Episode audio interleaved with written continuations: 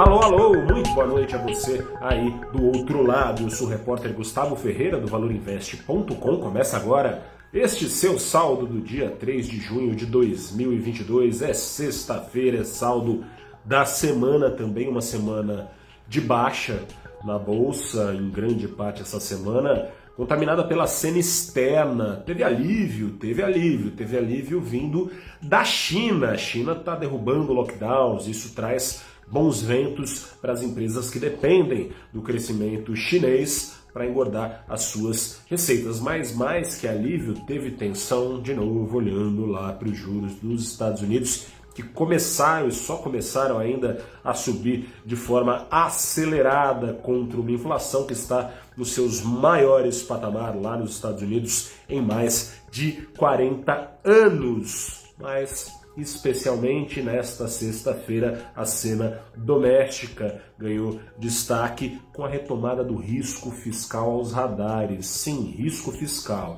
A situação de curto prazo das contas públicas é ruim, olha, não é grandes coisas, mas não é tão ruim quanto se imaginava que seria nessa altura do campeonato lá no começo da pandemia.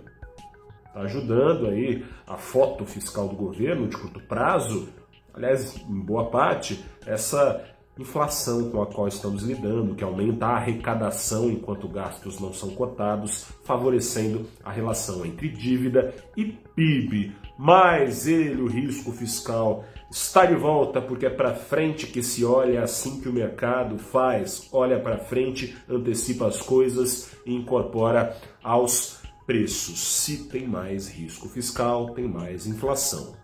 Mais inflação, mais juros, mais juros, menos crescimento. Esse efeito dominó, a cada comunicado do Banco Central, está explicitado, mas o mercado fechou esta sexta-feira temendo que o presidente Jair Bolsonaro de novo dê de ombros a esses alertas. Está em discussão, você deve ter acompanhado. Mais um furo no teto de gastos, para quê? Mais endividamento dessa vez seria feito para custear combustíveis aos brasileiros no curtíssimo prazo.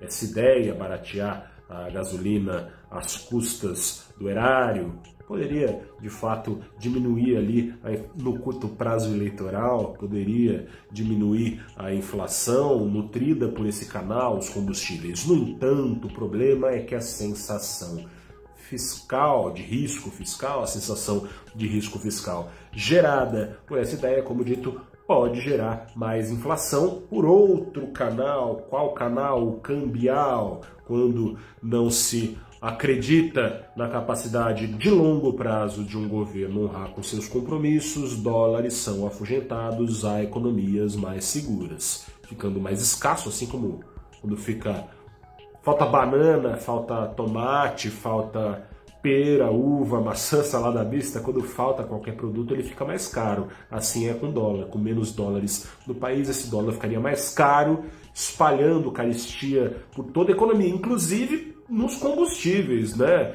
É, tem a pressão aí do rally do, do, petróleo no preço dos combustíveis, mas boa parte também do preço é composto com a, a, variação do câmbio. Se o câmbio ficar mais caro, também pode o combustível ficar mais caro. Ou seja, é uma medida que pode ser um tiro pela culatra. Enfim, contra esse efeito, o que, que resta ao Banco Central fazer? Subir mais juros, com maiores retornos oferecidos nos títulos públicos. Espera-se que mais dólares fiquem no país, evitando que ele fique mais caro, evitando que ele traga inflação, isso com a promessa de retorno maior, talvez ali fazendo compensar o risco de se ficar a ver navios lá na frente. O mercado já viu isso várias vezes, né? O candidato, seja o candidato que for, fazendo é, planos ali, olhando estritamente o curto prazo eleitoral, empurrando o problema para frente, para ele próprio reeleito, nesse caso para ele pelo menos melhor, porque vai estar tá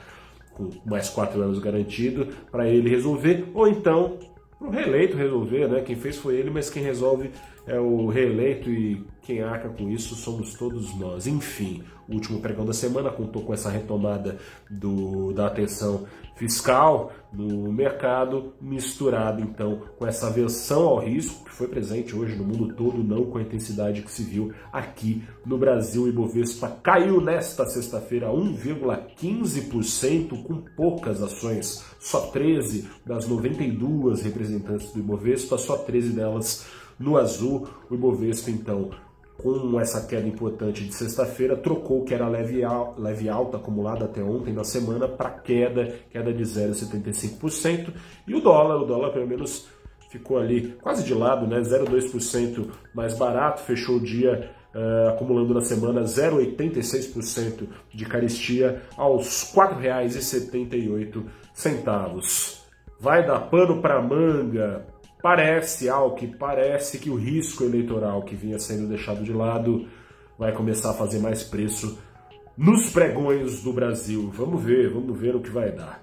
Eu fico por aqui com um convite para uma conversa com você às nove da manhã. Comigo, nove da manhã da segunda-feira. Comigo, com Flávio Conde, da Levante, ele é analista da Levante, é contra investir nas ações da Eletrobras, que está sendo privatizada e está ofertando ações ao mercado, e também com o estrategista-chefe da VGL Investimentos, o Léo Milani, o Leonardo Milani, que é a favor, super a favor de você pegar o seu FGTS e botar para dentro das ações da Eletrobras. Pesando os prós e os contras, com certeza Vamos ajudar você a tomar a melhor decisão, nove da manhã, no programa Abrindo os Trabalhos, programa semanal que apresento nos canais do Valor Invest, no YouTube, no Facebook, no Twitter, no Instagram, no LinkedIn, toda segunda-feira, ao vivo às nove da manhã, respondendo as suas dúvidas. Contando, claro, o que esperar daqui em diante.